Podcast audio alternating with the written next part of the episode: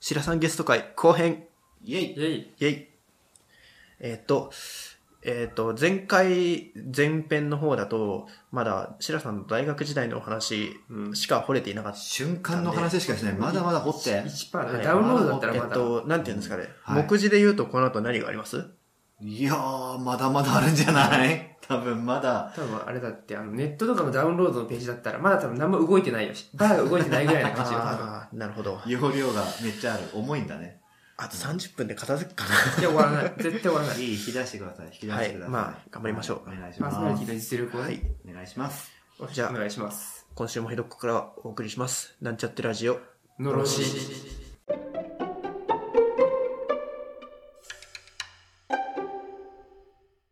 こんにちは、ひどこ住人のカッキーです。ひどこ12のカニエです。ゲストの白さんです。えーこの番組は大曽根にあるなんちゃってシェアハウスひどこの住人が、えーなんちゃって精神でお送りする日常のラジオです。えーっと、後半に入りました。はい。よろしくお願いします。よろしくお願いします。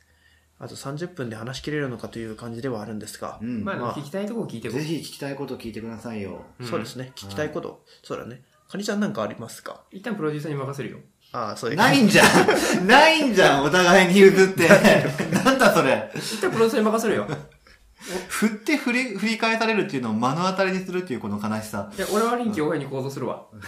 いや、なんか、責任逃れの人みたいな感じがするな。な、いいでしょいやいやもう帰った方がいいですか？じゃあ。はい、どうぞ、何でも聞いてください。はい。まあでも大学時代の話を聞いたんですけど、うんあの、ちょっと僕の話になっちゃうんですけど、うん。あの、なんか、この間もここのひどこに来てくれた子で、なんか、はいはいはい。あの、この人のところに行ったら、なんかいろいろできるようになるみたいな感じで実際に行動した人がいて、なんかすげえなと思ってたんうんうんですけど、で、まあ、なんていうんですかね。まあ、大学生って結構その自分探しがちだったりして、うんあで、ね。僕もその一人で、ちょっと思っちゃったんですよ。なんか僕もやっぱそれやりたいとかやりたかったとか、なんか思うんですけど、うんうんなんだろう。なんで白さんはそういううん。実際に動くことができたんですか、なんかそこら辺になんか自分の心理的障壁みたいなものなかったんですか？うーん。まあたまに聞かれるんですよねうん。それ。あの大学生に限らずね、ねうん。なんでだろうね。でも普通にやってたからうね、ん。できなかったから工夫したみたいな経験があんまりなかったもんな、なんか勇気っていりません？なんかその、勇気いるよ、ううん。ん。私は勇気はいる。勇気いるし、えーまあ戦略じゃないけどそんなかっこいい話じゃないけれども、どうしようかなというふうに形にするまでの粘り強さみたいなのも必要だと思うし、うん。あーまあ自分の場合はね特に一人でできることじゃなくてこういろんな人と一緒になんかしましょうとかっていう実践というかねものが多かったからそうすると、えー誰か一緒にいないとってことだと誘わなきゃいけないとか、はい、そうですね。そういうのもあったけど人に恵まれてたっていうのもあるかもしれないけど、はいはいはい自分でこうさ前半の方でもね言ったけどいろんなところに行こうみたいなのがあったからそれは大きかったんじゃない？その、うんうん勇気が一番いるのは新しいコミュニティに飛び込む時だったと思うよ。確かに。それはもちろん。だって知らない人ばっかりのところだから、あのさだから知らないところの人に行く前の日とかもう吐き気するわけ。あの 緊張しすぎて。そんな想像つかないなするする。するかもういやいや今でも緊張はするけどさ、はい。で吐き気するしあの例えば、えー今自分がいるようなところと似たような青年が集まるような施設とかね、はいはいえーそういうのもコミュニティであったんですけど、えっと合宿タイプのものとかだとさあー。1泊2日とかで泊まりに行く前夜とかはもう吐き気するわけ。しかも もう申し込んだこと後悔しちゃうわけ。もう。あで今今一本電話して体調悪いですという嘘を言えば、えー参加しなくても 言える。いいんだけどこういやそれをしたらダメだみたいなこういう気持ちでなんとか行くわけ。でうん。行ったら楽しいんだよね。あ行ったら楽しいし行ったら元取ろうと思うからこう自分の時間を使ってこう一泊二日ならうん一泊二日をこう、えー過ごそうと思うから目標もできるわけ。うんあ毎回目標立ててたわ、その時。すごいな。いや、マジでマジで。はいあのー今日は、あ今回は出会った人と全員の名前を覚えようとか。ああ、うんしてたしてた。え、なんかメモとか取ったりしてたんですか？したよ。メモを取ったし、あの、気になること聞いたし、うんだ前のめりですよ。いわゆる。前のめりの人で、うんこう、合宿を過ごすとか、イベントうんで参加するとか、いう感じですかもうね。ガンガン行こうぜって言って、そうそうそうそう。だって元取んなきゃ。ううんんもうガンガン行って得れるもん得て帰ろうぜそうですっていうそうですそうです。だから自己成長に対する貪欲さとあのもう飛び込んだんだらそこの責任は自分で取らなきゃみたいな、ある意味真面目さもあるかもしれないけど、そうです欲張りさみたいのもあるけどそれなんじゃない？こう形にしていくとかやろうと実際に行動するみたいな源泉って、うん。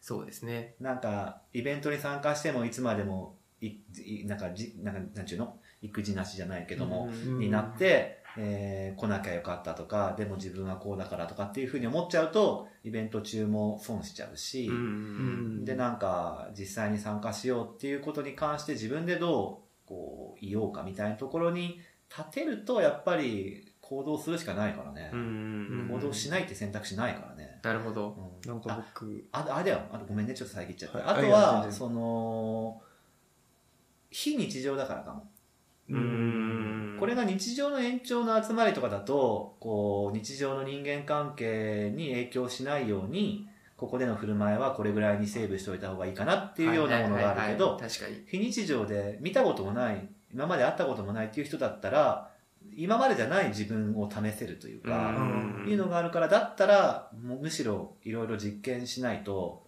変な話、うん。えーここで会った人と次回もう会わないかもしれないっていう気持ちで会ってたから、そうすると、まあ、一期一会っていうものもあるけど、えー逆にもう会わないんだから、えー何しても大丈夫だみたいな気持ちとかもあったかもしれないね。非日常感っていうのは自分のこうキャラをいろいろ試すというか、その中ではすごい有効な、えー感じだったかな。うんまさに実験的ですね。うん実験的。いうん。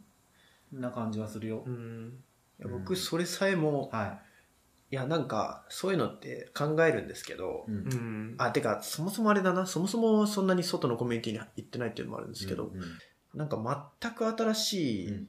イベントって、うん。うんなんていうんですかね、うん。どういう経路で行くんですかね、その、あの、例えばその、もう全く関係はないけど、うん。ネットで見つけて、うん。検索して見つけて、うん。そのイベントに申し込んでうん。行くとか、うん。か、その人づてでうん。紹介してもらって行くとか、なんかいろいろあるじゃないですか。うんうん。どういうふうに行くんですか？全全部。全部。う んだって、より好みできる立場じゃないから、はいああの、何でもいいというか、うんだって、違うなという環境にさらされれば何でもいいんだからう、んあ探し方なんて割とどうでもよくて、うん。勧められたら行くし、あの、見つけて、あの、今までにないなって思ったら行くし、うんうんえーっと、むしろ知らなければ知らないほど行かねばならぬという、うんえーっと、縛りで昔の自分はやってたかはいら、あうん、なんていうか、知ってるとこは当然行くし、うん。知らないところはもっとだみたいな、そんな感じ。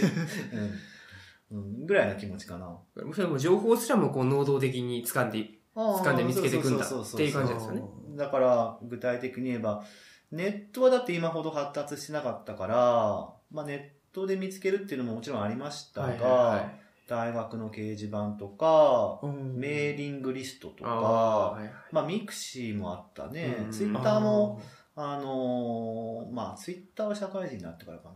まあでも同じような傾向があったんで、うんその時も。ツイッターもそうだし、まあとにかく情報は基本的には見れるようにしておいて、うん常日頃ね。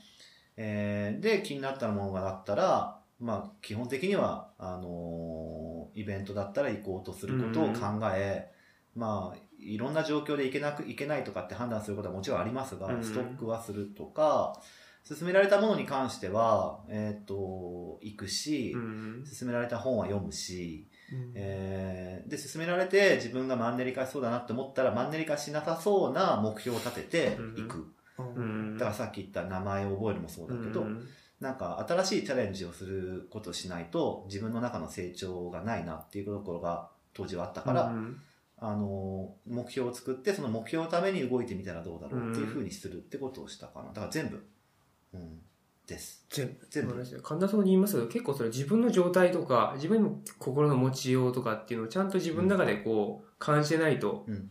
一つずつ踏んでいけないですよね。感じてなかったんだよ、当時は。そだから暴走機関車だったんだよ、いやそれは本能でだからやり続けてるって。あの、いや、い今もそういう系はあるかもしれないけど、でも、大学生の時とかは特にそうだよね。割と破滅的というか破壊的だったところもあるから、ああの、そこは結構暴走機関車だったかもしれなくて、いや、多分だから当時から、その、すごい気になってたのは、あの、それこそカニちゃんもね、はいはい。あのよくそういうふうなことをぼやいてますけども、人って信じられるんだろうかみたいなところ。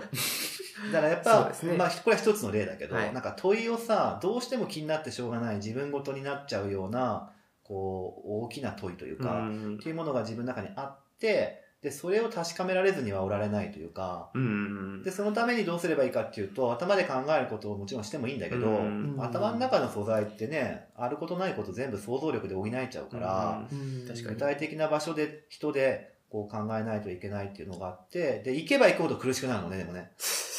やっぱり人って信じられないかもとか、あはいうんやっぱり人って信じれるのかもとかっていう、もう、もう、なんかぐっちゃぐちゃになるから、はぐちゃぐちゃになったらもっと知りたくなるというか、知らなきゃみたいになってとかっていう繰り返しだったかな。だからぐちゃぐちゃになり続けてもう動き続ける。あそうそうそうそうそう、もうドロッドロになりながら、こう、もうべちゃべちゃになりながら、もうなんか、ぐちゃぐちゃでいくみたいな。だからもう本当そこは、あのー健全ではなかったかもしれない。いやなんか、うん。うんこの間健康ではねみたいなことをは言われたことがある気がするんですけど、うんうんそれその頃の僕と同じような、あれだったってことですかね。い。まあ、いろんな健康じゃないという状態はあるからさ、まあ一概には言えないけど、まあ、ある種そうだったかもしれんし、あでも当時の自分の場合は、こう、自分を成長させたいっていうのが一番、あの、上位にあーって、うんで、そのためにぐちゃぐちゃ葛藤してるっていうのがあったから、うん。そのもとでぐちゃぐちゃするっていう以上は、こう、自分の理想の進み方ではないかもしれないけど、前に進むっていうことはあったんじゃないかなとは思うね。うん。でそのなんていうんですかね。その今前に進むっていう、うん。ぐちゃぐちゃしながら前に進むみたいな感じがあうんの話があったんですけど、い今から見ればね、当時は、うん。もうダメだ。もう、もう人生に面白いことないとか、ミクシーの毎年の1月1日の日記そんな感じ。でもなんだかんだ言いながら、うんやっぱちゃんと前進はできてるわけで苦しいながらも。結果と、結果結果としてね。進み続けてた。うん。今思えばって感じ。一番苦しかったかなって、僕が想像してるのが、うん。やっぱ名古屋に来たばっかりのこ頃のことだと思うんですけど。きつかったよ。うん。あれってその、なんていうんですかね。あの白さんあの、うん。大学出て一回北海道であれなんですか？学校の先生を非常勤でやりつつ、で、その時に教員採用試験っていうね、学校の先生になるための試験も受けながら、大学院の試験も受けてう、ん。だから先生しながらのその1年間は札幌にいたんだけど、うん。で、その次の年からどうしようかなと思った時に、たまたま、えー教員採用試験は落ちて、大学院の試験は受かったもんだから、じゃあこっち来ようとなっただ浪人して1年。で、大学4年間いて、で、1年間非常勤講師やってから、こっち来た。こっちそう。そんなうん経緯。うん。でこっちに来てからはもうなんか、うん。まあ、数年は陰性として、ねあれ？陰性はい。しながらなんか働いてたりとかは、あの、札幌と同じだったんだけど、非常勤の学校の先生を、まあ、基本的にはすると。はい。うんで、えー大学、大学院は夜だったから、うんえー平日の夜行ったり、休日行ったりで、仕事、お金としては学校の先生でもらいながら、はいまあ大学院生としても過ごしたと。まあ、結構時間かかったけどね、2年で卒業できんかったからね。うん。あーえっとなんていうんですかね、うん名古屋に来て、うん。その、ゼロからうん。なんかいろんなところに繋がっていっうんうん。っていうかゼロからだったんゼロだよ。ですかそのいろが全部ゼロ。いろんなところに繋がっていくっていうのは、全部ゼロうん、全部ゼロ。どう繋がってったかってこと？そうですね、うん。なんか最初の一歩みたいなの結構気になりますね。最初の一歩、そうだね、そう言われれば。聞いたことあったかもしれないですけど。でも何だったかな？その、結局知り合いも友達も仕事も、えーないというか、全部ゼロで、一人暮らしもその時初めてだったということもあるから、一番一番本当に最初は大学院の、えーっと、同期の人とかは多かったけど、まあ、こっちに名古屋に来るときに北海道でお世話になった人がいたのね。あの、ファシリテーターと言われるような、こう、いろんなワークショップとかで、いろんなお仕事をするような師匠みたいな人がいるんだけど、うんあの、彼女、あの、女性なんですが、えっと、が、同じ北海道出身で名古屋に住んでるっていう人だったのね。でだから彼女を通していろいろこう人間関係が広がったっていうのは本当の最初かもしれんね。うん。えっと、その人はもともとその北海道ではい知り合いだったとかではないそれがね、です違かうのよ。それが、あの、暴走機関車の時の時代だったから、あれ、あ、もう一個別の思い出したけど、それはまた後でっていうことで、その人は全く知り合いじゃなかったの。なんだけど、大学院に入る前、だから非常勤講師をしてた時の話なんだけど、その時にもう来年の4月からは名古屋に行くってもう決まってる段階だったのね。で、こんまま4月から名古屋に行っても、ゼロで、いろんなもんゼロだからしんどいぞって思った時に、知り合いなんとかして作っとかなきゃいかんと思って、で、大学院の、こう、年一で、えーっとね、学会みたいなことを、フランクな学会みたいなことやってるのね、そこの大学院ね。で、そこでいろんな人が集まるって聞いてたから、おそらくその人も行くだろうって思ったわけ。あーあの北海道出身で名古屋でワークショップやってるその人も、あの大学院のつながりがあるってことはネットとかで調べたら分かってたから、多分来るだろうと思ったわけ。あーだから、もう、あの今から考えると恥ずかしいんだけど、大学院の0年生なんだから、当然自分も行ってもいいだろうっていう気持ちで、あえ？え名古屋に来た時まだ大学院に入ってなかった入っていう時期があったんですね。え、ちゃちゃちゃちゃえ？あの、北海道にいた時にそう思ったの。ああーそういうことか。大学院の試験に受かって、もうあと数ヶ月後には名古屋だぞってなってる時に、知り合い作んなきゃって思ってたから、あうん、で、その時点でもう名古屋とつながりを何とかして作ろうと思った時に、その、ファシリテーターの方がいるっていう情報をネットで、えーゲット来る前にもう繋がっておいたっていう。だからわざわざ有給取ってさ、飛行機取ってさ、その大学院の、大学のさ、あの、学会みたいな、その会に行ってさ、だそこでも目標を立てたわけ。その人に会って、あの、知り合いになって、いえーいろいろ繋がっとくっていうのが自分の中のミッションだったわけ。おー。で、なんとか、ギリッギリ、その、2日間日程だったんだけど、2日目の一番最後の振り返りのセッションの帰りがけのところに、あの話をして、相手はびっくりするよね。あの、僕白川って言うんですけど、っていうふうに、そっから始まって、4月から陰性になるんですけどっていう話をして、で、実はこうこうこうでっていうふうな話をしたら、あの、じゃあって、あの、旦那さんがいるんだけどって、北海道に、あの、家も実家があるから、うんあの、年末年始でまた里帰りするときに、そこでうちの旦那さんと一緒にお話をして、話をして、えーなんか、名古屋のこといろいろ考えましょうって言ってくれたんだ。おー なんかうん。めっちゃあれですね優しいですね優しいよ、うんそう。びっくりするよね、最初いきなりそんなさ、ど知らない若者からさ、いきなり声かけられて、ああなたと繋がりたいんですみたいな話をした。つなげてあげるよみたいなそうそう。で、そこで、まあ、いろいろお世話になって、あの、一人暮らしする時のアドバイスとか、いろんな話とかもしてくれて、家具は買う必要ないよとか、そういう話も、そこで学ん、そこで学んだんですよ。家具は買う必要ないんですねないないないない。その旦那さんが破天荒な人でさ、うんうん家具買う必要ないないないって言って、うん、そういう人で面白い人なんだけど、で、そこが本当に一番最初の、なんだろうな、こっち側に来る時のつながりの最初かな。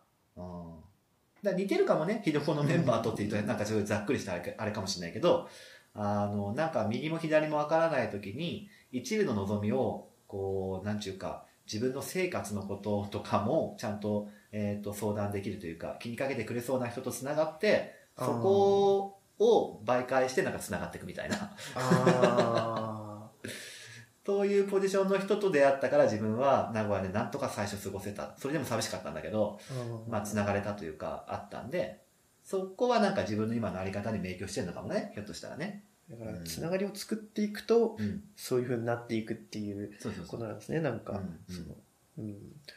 あのー僕はもう完全に、うんなんて言うんですかねうん。偶然の事故みたいな感じで人と繋がってきたんで。あ、でもそんなもんじゃない？人生って。偶然の積み重ねなんじゃないの？うん。まあ、さっき大学選択の話でも、まあ、はいはい。そういう話は出ましたけど、はいはい。でもなんかやっぱりその、うあの、人間関係とか交友関係の広い人って、やっうん。ぱ広げようっていう意思と、それに伴う行動がやっぱりんあると思うんですよね。僕やっぱりなんか、そういう方向にうん。なんか行動とかしたりしないんで、なんか、うん。その、そういうのがうん。できるみたいなうんのはちょっと、うん。いや、できないって自分でその決めつけてるだけなのかもしれないですけどなんかそういうのすごいなーって思いますね。でもその前半の時に喋った、ね、影響を受けた大学の時の知人の話ね中学校の友達だった子が大学になって出会ったっていうその彼の話だけどやっぱその時に彼に言われたのはこうどうしたいのっていう質問があったね、ああ、うん、なんか、えー結局自分のこう欲してるものは何だと、えーいうところに向き合うというかそういう話は最初久しぶりに出会った時に彼に聞かれたことででそれはね全然答えれなかったんだわね。そういう発想をしたことがなかったというか。そもそも論みたいな。そうそうそう。なんか自分がどうしたいというものに、えーそれを原則として生きてっていいの？みたいなそういう気持ちがちょっとあったというかあー。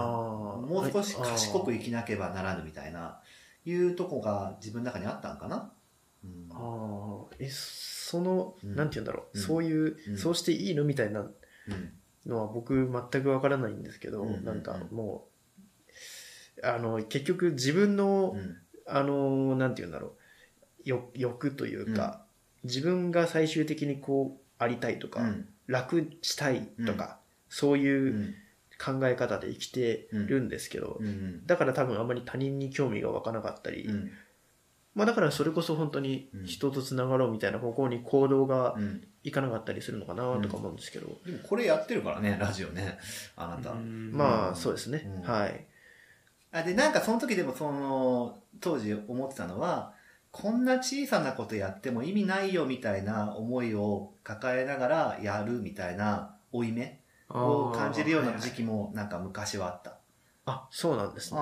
だけど今となっては全くそれ不要な考え方だったなとは思ってるんだけど、うんなんか小さいも大きいもないわみたいな、ううんん。なんか前、まあ、でもなんか今みたいな言い方すると一般的な言い方にな聞こえちゃうかもしれないけどなんか前に進むことの方が意味あるというかちょっと手垢にまみれちゃった言葉になっちゃったけど、うん。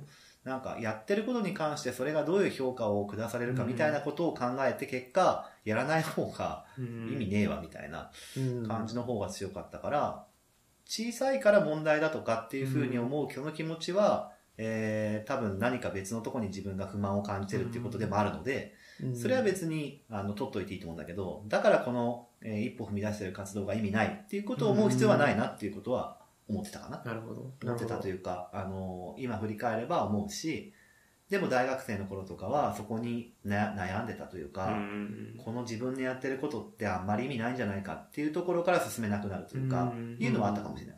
うんなるほど。あの、やるかやらないかって言ったら、大体やる方が正解だみたいなのありますし、うんうんだからそのやりたいかやりたくないかってうん。その、うウォントなんだよねって思うんだよね、やった方が他の人に役に立つかとかそういう合理的な考え方でやるんじゃなくて、自分がしたいかしたくないかみたいなところがこう一つなんか大事なとこなんだなっていうのはやっぱ思うな、うん。うんやっぱりなんかやってみたいですね。あの、いや、マイプロっていうね、はいはい。うんあの、マイプロジェクトと言われるマイプロジェクトと言われるやつがあって、はいはい。まあ、それのイベントに参加してまして、オンラインのイベントですな、はい。で、なんかやってみたいなとか思ってるんですけど、はいい。い。と思いますよ、はい。そうですね。うん、まあ、なんかやります。お。はい。ややりましょう言っちゃった。いいですね。あいやりましょうよ。いいね。はい。まあ、これぐらいのノリで自分の、なんていうんですかね、自分のやりたいことを自分のやりたい、なんていうんですかね。まあ、その、でっかいことじゃなくてもできるっていうのが、まあ、マイプロなんですけど、うんはい。まあ、そんな感じで。あれもしてたななんか自分にしてほしいことあるっていうふうに、あのーすっごい自己愛強い人みたいな感じだけど、俺にしてほしいことあるっていうふうに募集しといて、で、聞くじゃん。あの仲いい人に。はいあるいはいじってくれそうな人に。つまりそれって無茶ぶりのお題を、えっ、と、大喜利のように募集するってことなんだけど、あの、で、来るじゃん、いろんな、いろんなお便りが。お便りが。来るじゃないですか。で、そっから先は自分の問題で、うん。その無茶ぶりというか、お題に対して自分はどう回答を、えーうん。どういう、えっ、と、反応をしようかっていう、そこは選べるんだけど、うん。うん。そこは結構自分でやってたかも。あの直接的になんかしてほしいことあるみたいに聞くっていうこともあったかもしれないけど、どっちかっていうと自分が他の人との関係の中で求められてることって何かなこういうポジションとして、なんかこう安定さを保てるようなところとか、うん。期待されてるところって何かなっていうものを、あのー見つけて、で、それに対して、あのー、120%の形で、裏切る形で、あのー返せたら、他の人たちも面白くなるかなと思って、クリエイティブかなと思ってちょっと裏切るの。その完全にもううん。その人の期待に応えるっていうことじゃなくて、うん。あの、意地でもなんかあの、うん。ひねりを入れてやろうとか、で、結果的に理屈の上では答えてるわけですよ。だってあなたの期待こうだったでしょ。いや、そういうことじゃないんだよな、みたいな反応がまた嬉しいというか、そういうことはやってたかもしれないですね。あの、ひねくれ者なんですね、だからね。なんかそのそういう、うん。あれですよね、その、何でもやるん、あの、聞こ、こう言うと聞こえ方本当に悪いですけど、うん。何でもやるんでお金をくださいみたいなことやってましたよ。ね。やってたよ。あの、仕事くださいみたいな。うん。仕事くださいお願いしますって言って、生きて、生きていきたいので、うん。あの、お金じゃなくて何でもいいので物くださいとあか、うん。別にもう生きていければいいのでっていうことを、レンタルシェアさんっていうのを昔やってましたけど、割と好評でしたが、うん。そう、もうやってたし、全然、あのーいいと思いますよ。その、他の人、だって人と人との関係の上じゃなきゃね、生きてき、生きててよかったってあんま思えないからさ。うんそうですね。に人の間と書いて人間ですね。お そうですな。そこにみんないるわけだから、人と人がいて。うん、時間空間人間みたいな。いろんな、えー、間ですね。うんまあ三つの間ってやつですね。三つの間三間ですねはい。はい。いいと思います。あれって何でしたっけ？あの、教育系の人ならみんなかじってる話でしたっけ？何が？三つの輪。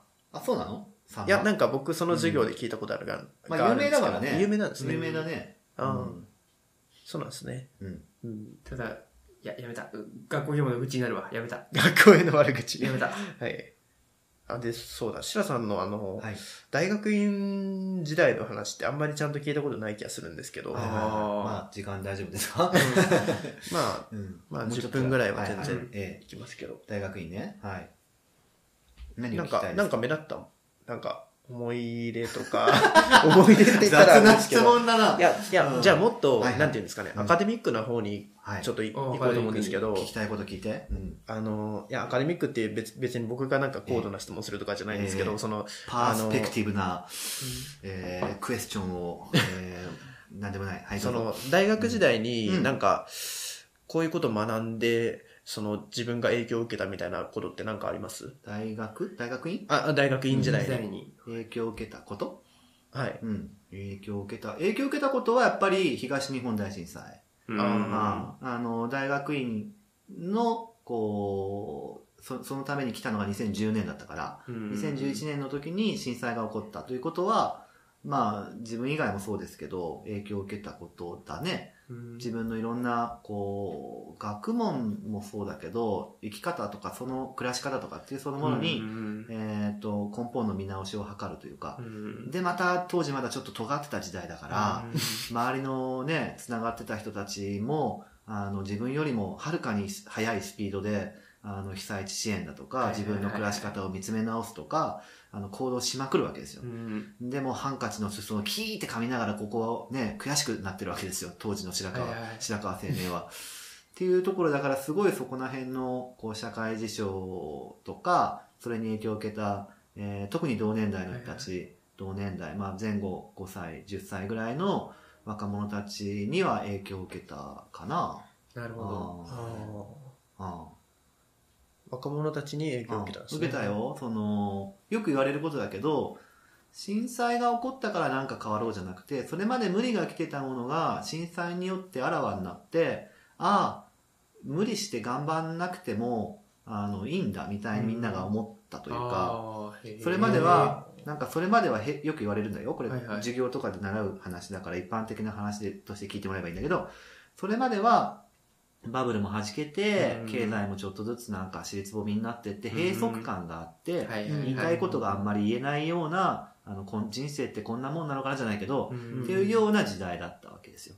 で、震災でパン来て、でもその、こんなもんなのかなっていうふうに思ってたその裏側では、いやいや、もっとなんかこうだったらいいのにとか、うん。これがあるとこうなのになとかっていうものとかが、こう、隠れてたわけだよね。うんで、震災になって、そこら辺のこうニーズがパンってあらわになってきたから、うんやっぱりそういうやり方で行こうよとか。あのね、よく震災は全てをゼロにしたってよく言う人がいるんですけど、それまではいろんな人の考え方のスピードとか、えー興味、えー関心のベクトルがバラッバラだったから、うん共通にここからみんなで始めていこうよって、いろんな人に投げかけようと思っても難しかったんだよね。はいはいはい。なんだけど震災が起こったら、震災を経験した。だからうんっていうところからみんなで始めれるのよ。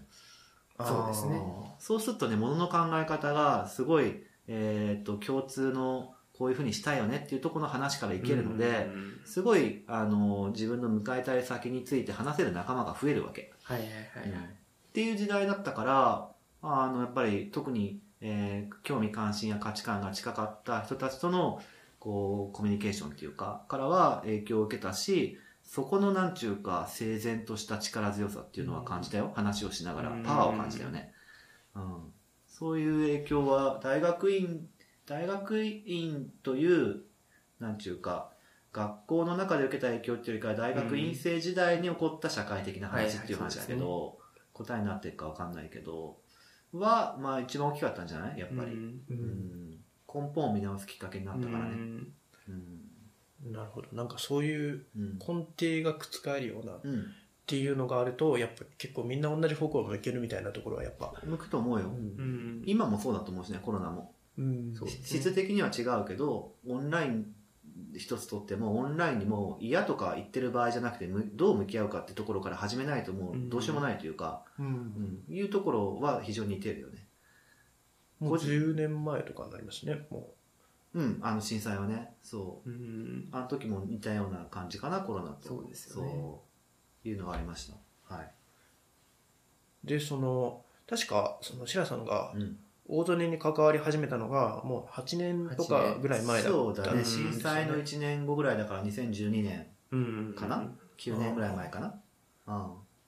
ですね。なんかちらっと聞いたような気もするんですけど、うん確か誰かにつなげてもらったそうみたいな。そうそう。当時、シェアハウス、君らと同じようにやってたんだけど、そこのきっかけを作ってくれたコミュニティカフェのオーナーさんがいて、そこなんですか？そうそうそう。へで、ー彼が、その、もともと音楽とかね、そういうインディーズとかの、えー、まあ音楽イベントとかをするような箱だったわけ、そのコミュニティカフェがね。はいはいはい。おーで、音楽の機材のボランティアとして、ここの大曽根でいつもやってる七夕祭りの、はいはいえはい。ーボランティアに来てたんだけど、めっちゃ規模がでっかいから、うん。あの、数人いただけではどうしようもない、当時よりもボランティアの受け入れ体制って整ってなかったからさ、っていう中で、こう、自分の身の回りの人に声かけて手伝ってくれる人いないかなって言って、うんじゃあやりますよって言って、あの、最初はブースを出すっていう、そこのお手伝いだったんだけど、うんそのブースでネットラジオしたよ。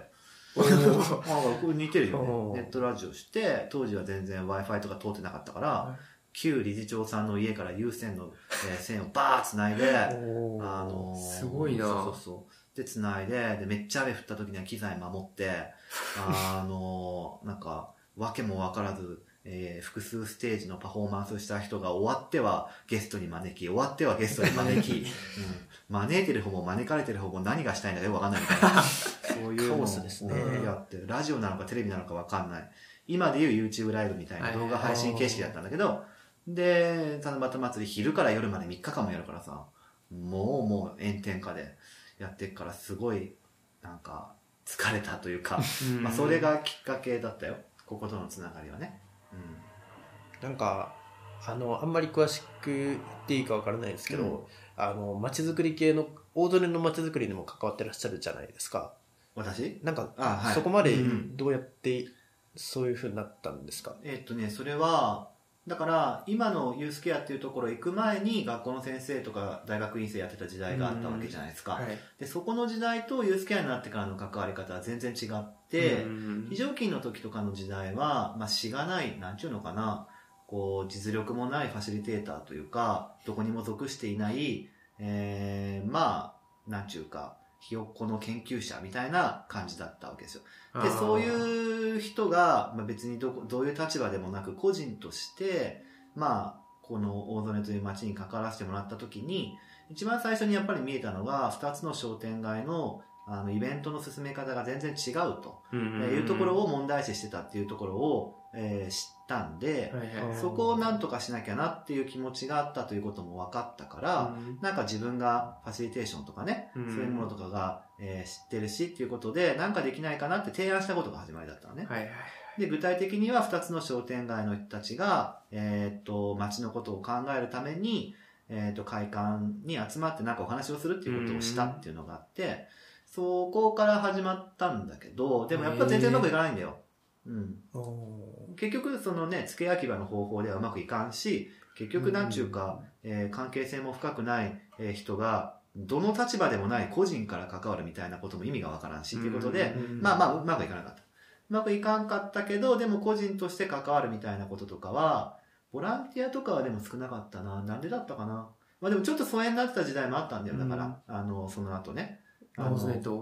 うん、具体的になんかイベントに貢献するとかね、ボランティアの基盤はまだ誰も作ってなかったから、あ個人としてお祭りに遊びに行った時には、そのネットラジオやらせてえーもらった時のつながりの人のところに、えー遊びに行くとか、お店やってる人もいたからね、あのそこに行ったりとかっていうぐらいな、まあ、一ユーザーとしてさ、あの参画する側じゃなくて、受け身で参加するその、えー側として関わりがあったんだけど、それがやっぱ潮目が変わったのが今ユースケアにいる中で、そこに、あの、ちょっと前から、えーっと、大曽根町づくり会議っつってね、うん。えーっと、商店街をサポートする任意団体を作るっていう人がいて、で、そこにえーメンバーとして加わらんかっていうふうに声がかかってからが一番潮目が変わったかな。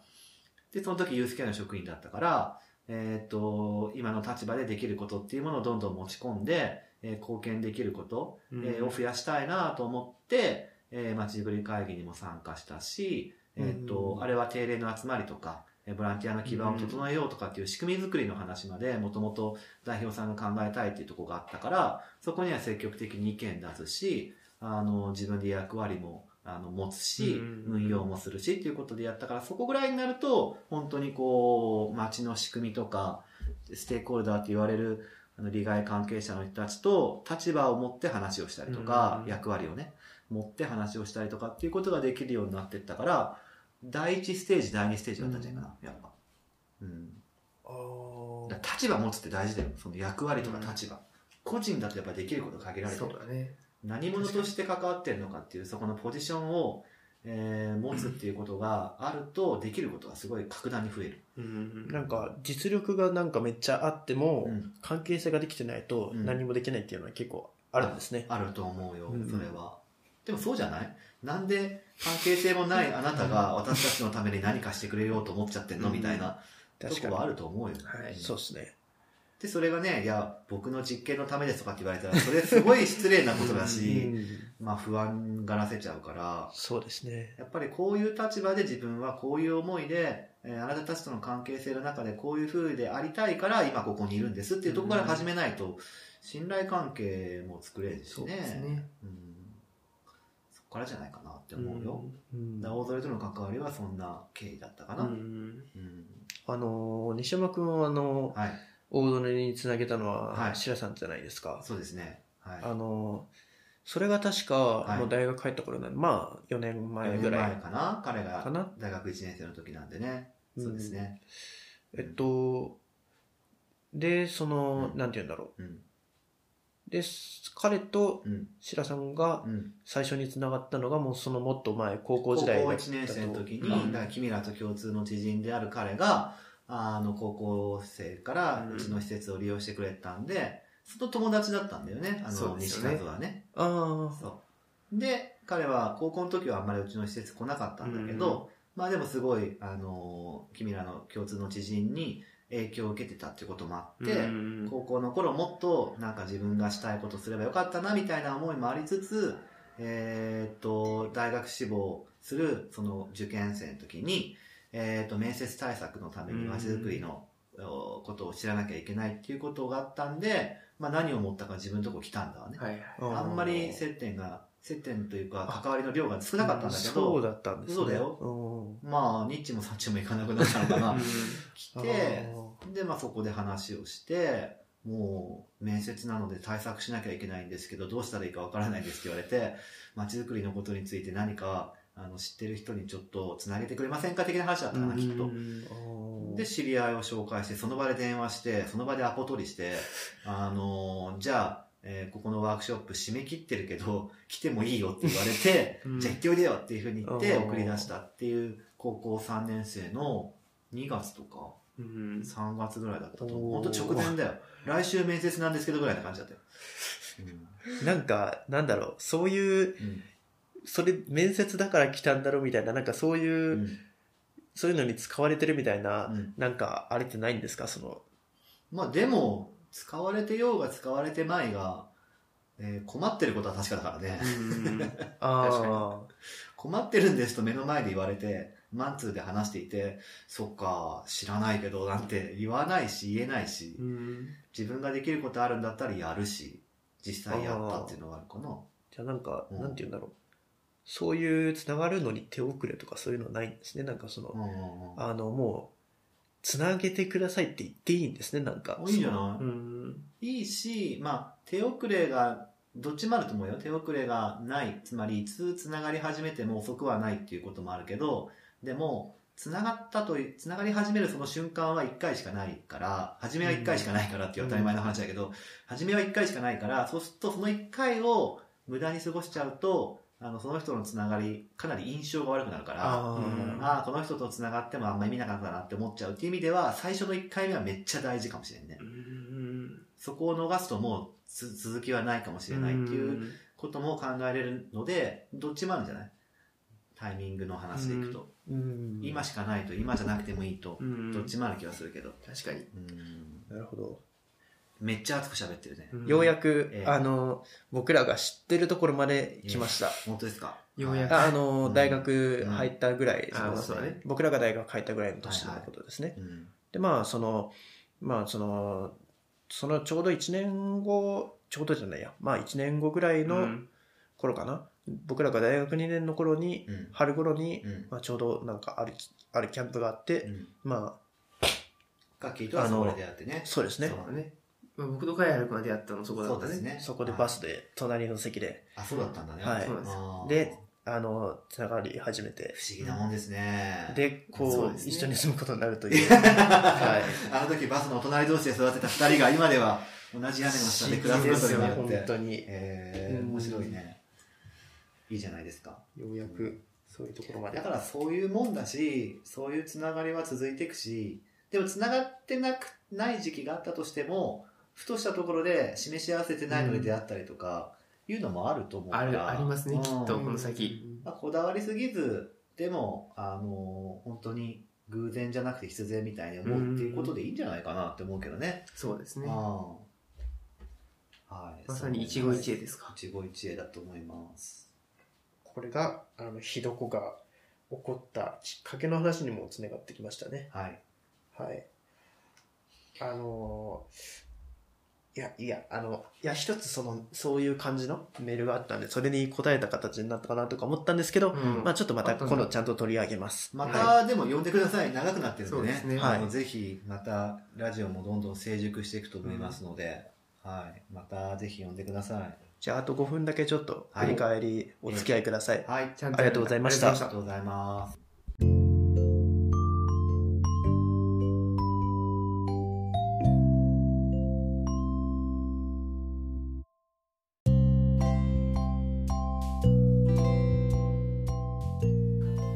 別れの時間が近づいてまいりました。のろしでは皆さんからのお便りを募集しております。日々のお悩みや発見、番組へのご意見、ご感想など何でもお送りください。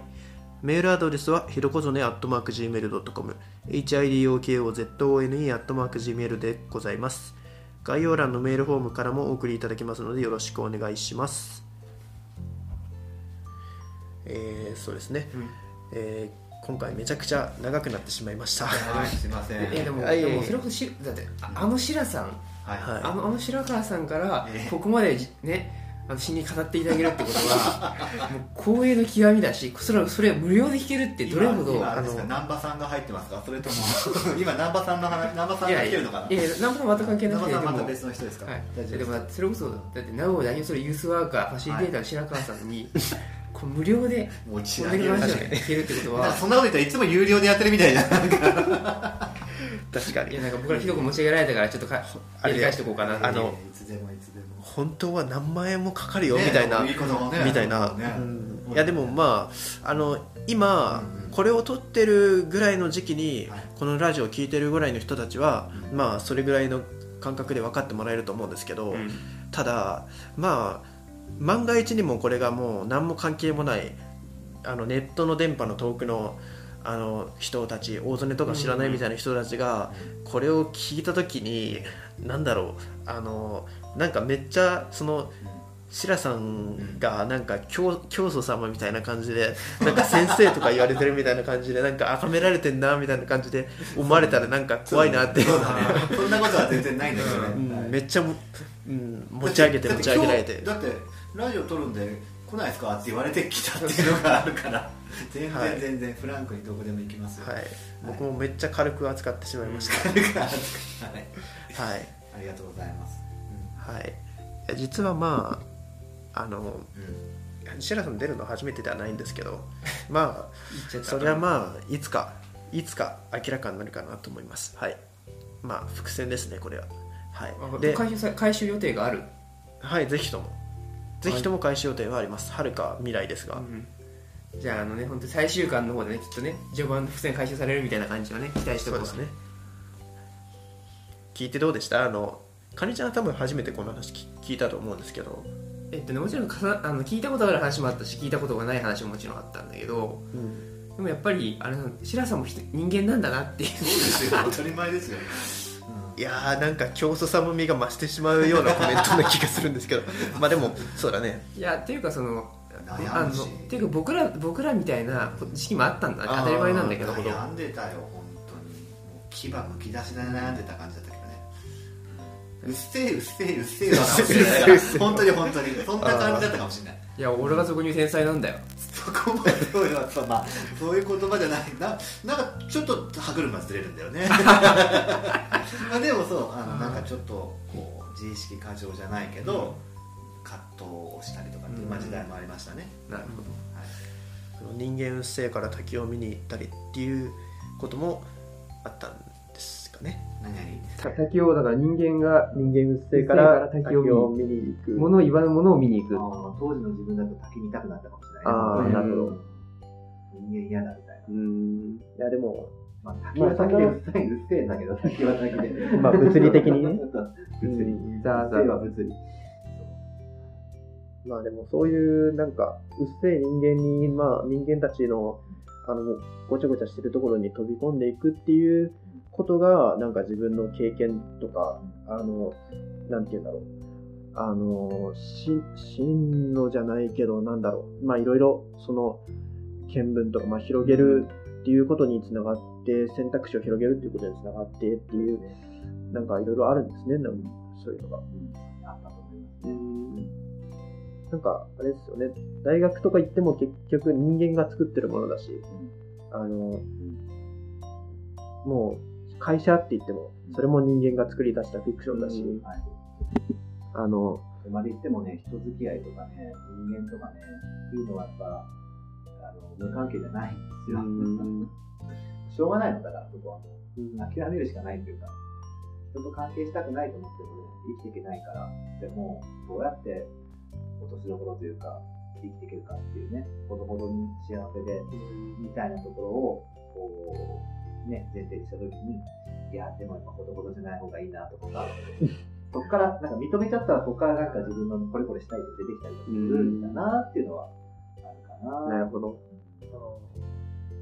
まあでもなんか、なんだろう、その、なんかわかんないけど飛び込んでみるとか、やってみるとかっていうので、やってみる、やってみてからそこから何をもぎ取れるか、みたいな、そっちの方向に、だから何かを、何をもぎ取れるか、だからやるじゃなくて、やるから、そこから何をもぎ取るみたいな、そっちの方向もありなんですね。あるっていうのは、それをしてきたかな。うん。のわわけわかんないけどやるじゃなくて、わけわかんないからやるっていう感じ。うん。あわけわかんないくないものは別にやらなくてもやっても大体そうですけど、うんわけわかんないからやる。むしろわけわかんないものほどやるみたいな。あ、なるほど。